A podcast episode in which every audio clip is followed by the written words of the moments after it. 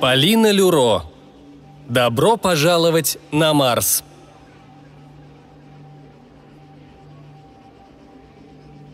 Я привычно поднялась в салон шаттла с грустью осматриваясь по сторонам.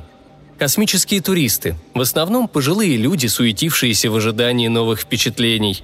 Старушки с голубыми кудряшками, ярко не по возрасту накрашенными губами и неоновым маникюром. Старички в гавайских рубашках, готовые хоть сейчас пройтись по разрекламированному пляжу, чтобы завести новые знакомства с последующими подзабытыми уже острыми ощущениями. Они торопились, они спешили, ведь у них Оставалось не так много времени. Мне было тяжело смотреть на них. Когда-нибудь и я, возможно, стану такой же, как они. Или не стану. Стюарт проводил меня к креслу, и, поблагодарив его, я заняла свое место. Рядом у иллюминатора уже сидел человек. Он обернулся, оценивая меня взглядом, и сердце невольно затрепетало.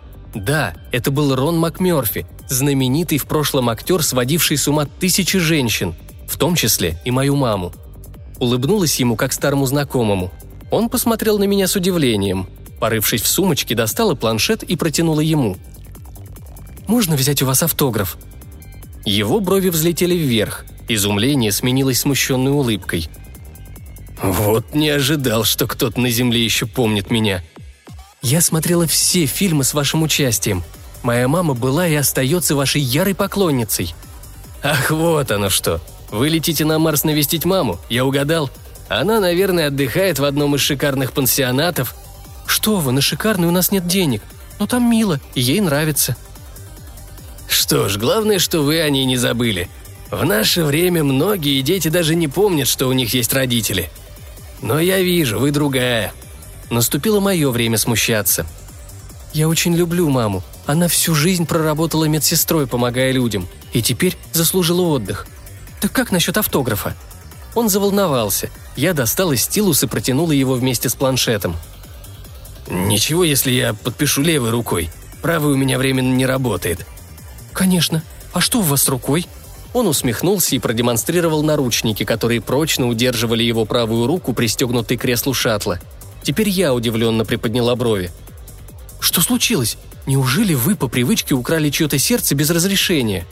Рон засмеялся. Его густые седые волосы были все так же прекрасны. Загорелое, изборожденное морщинами лицо, несмотря на почтенный возраст, не потеряло своего обаяния, как и оставшаяся лучезарная улыбка.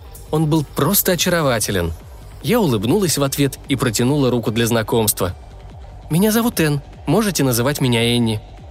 «Очень приятно, Энни. Зовите меня просто Рон. Мне будет лестно, хотя я и гожусь вам дедушке». «Идет», он галантно коснулся губами моей кожи и размашисто поставил свою подпись в планшете. Я захлопала в ладоши и засмеялась. «Спасибо, Рон! Вот мама обрадуется!» – кивнула на наручники. «Поделитесь, за что это так с вами?» «Все просто, Энни, чтоб не сбежал». «Откуда? Неужели знаменитого актера посмели заключить в одну из этих ужасных марсианских тюрем? Не верю». «Не все так просто, дорогая. Видите этих милых пенсионеров, что собираются провести отпуск на курортах Марса? Они не подозревают, что купившие им путевки дети или опекуны просто отправляют их умирать в дома престарелых. Это билет в один конец. Никаких пляжей и казино, скучные серые стены, прогулки во дворе с одними и теми же голограммами, отвратительное питание, старые фильмы по вечерам, бесконечная тоска и одиночество. Я тяжело вздохнула. «Не может быть! В это трудно поверить. Да, дорогая, посмотрели бы вы на них через несколько месяцев. Они превратятся в бесцветные тени самих себя. Прибавьте к этому бездушный, сплошь состоящий из андроидов медперсонал, который умеет только делать искусственное дыхание и успокоительные уколы, но не способен на человеческое сочувствие. Так внешне похожие на людей, что и не отличишь, но это всего лишь машины. Я опустила голову, пряча слезы, но он заметил – а мне казалось, что в домах престарелых все сделано для того, чтобы наши родители жили счастливо. Вы такая добрая и наивная, Энни. Почему, по-вашему, я уже три раза сбегал оттуда? Не от хорошей жизни, поверьте. В свое время несколько лет жил на земле под мостом, с такими же бедолагами, как сам. Но был в тысячу раз счастливее среди людей, чем среди этих. Простите меня, и в мыслях не было вас расстроить. Уверен, с вашей мамой все в порядке. «Я тоже на это надеюсь, Рон. А куда вас теперь?» «Думаю, я заслужил у них психушку. Теперь это называется Центр реабилитации, в котором собраны такие же непокорные старики, как я. Долго там не протяну. До смерти замучают психотропными средствами или превратят в овощ. Но я рад, что напоследок смог поговорить с нормальным человеком». Я смотрела на него с ужасом. Он похлопал меня по руке. «Не расстраивайтесь, Энни. Таков этот мир. Он жесток ко всем, кто не хочет жить по их правилам». «Кого вы имеете в виду, Рон?» «А вы не догадываетесь? Какая же милая наивная девушка. Нами давно правят они, те, кого создали сволочи-ученые якобы для помощи нам, дуракам. Они повсюду, во всех структурах власти сверху донизу. Эти твари так ловко маскируются, что их невозможно отличить от обычных людей. Это печально, но мы проиграли, Энни. Однажды нас, людей, совсем уничтожат, поверьте мне. Я отчаянно замотала головой. «Нет, Рон, я уверена, что вы преувеличиваете. Этого просто не может быть, не может!» Он посмотрел, как я вытираю слезы и грустно кивнул.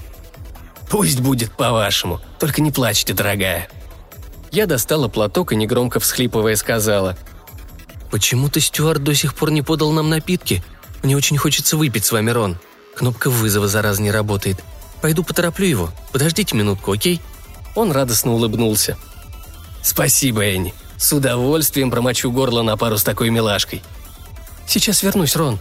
Я улыбнулась и неторопливо пошла вперед по проходу, незаметно нажимая на кнопку браслета, передававшего сообщение командиру экипажа. «Это Энни номер ИИ-2136М. Больной под моим присмотром. Контакт установлен. Психологическое состояние неустойчивое. Требуется особое лечение. Прошу разрешения начать процедуру согласно протоколу. Получив согласие командира, забрала у стюарда напитки и с улыбкой вернулась к Рону, с нетерпением ожидавшему моего возвращения –